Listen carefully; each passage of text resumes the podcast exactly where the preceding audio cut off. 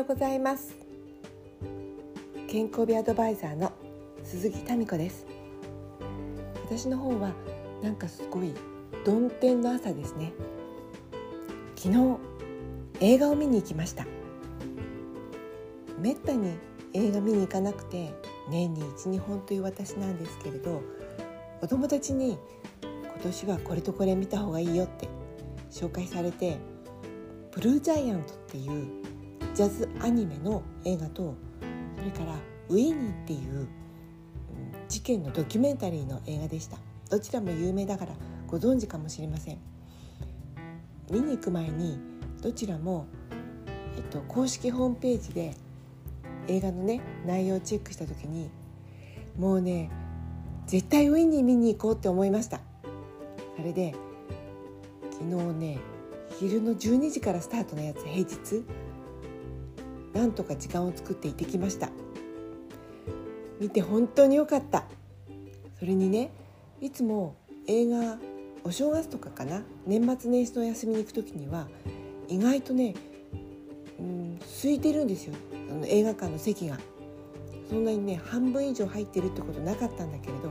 今回のウィニーは平日の12時スタートっていうのにほぼ満席でした。みんなすごく思い入れがあるというか関心のある人は見に来てるんだなと思いました。ウィニーはもうご存知の方多いと思いますけれども20年ほど前の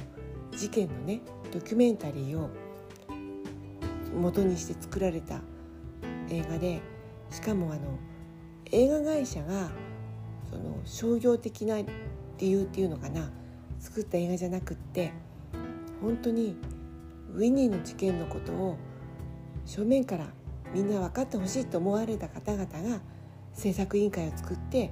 作られたみたいです。それでね私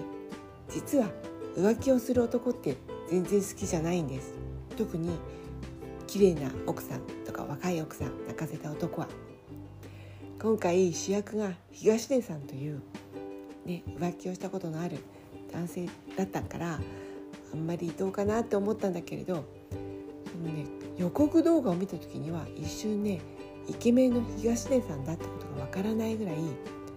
18キロ増量されてで映画で見るとね肌もアップするとボロボロで全然わからなくって自分のねなんかそのイケメンっていうことを捨ててねこの役に真剣に臨まれたんだなってことが分かったしもうね演技もねすごい頑張ってらっしゃったって頑張ってってすごい失礼なんですけどよかったなって思いました。うん。それにね普段ねドキュメンタリーだから普段知れないような社会のことが書かれていて私はのほほんって生きてるけどあこういう社会も本当に実際にあったんだなって思ったしウィニーはね最後は、ね、悲しい結末が待っているんだけれどそれと同時並行にねもう一つの社会の問題っていうのも取り扱っていてそちらの方は、まあ、ウィーンの事件とは直接は関係がないから解決策がその何て言うんだろう描かれてなくてちょっと悶々とするんだけれどでも今も現在もねそういう目に遭ってる人がいるかもなって思うとなんかねやっぱり知りませんでしたとか気が付きませんでしたとか私には関係ないっていうふうにはね思っちゃいけないなって思いました。うんなんか一人でも多くの方に見ていただきたいなと思ってこのウィニーを見てきたよってことを朝からお伝えしました。声がねちょっとかすれていてごめんなさい。それではまた。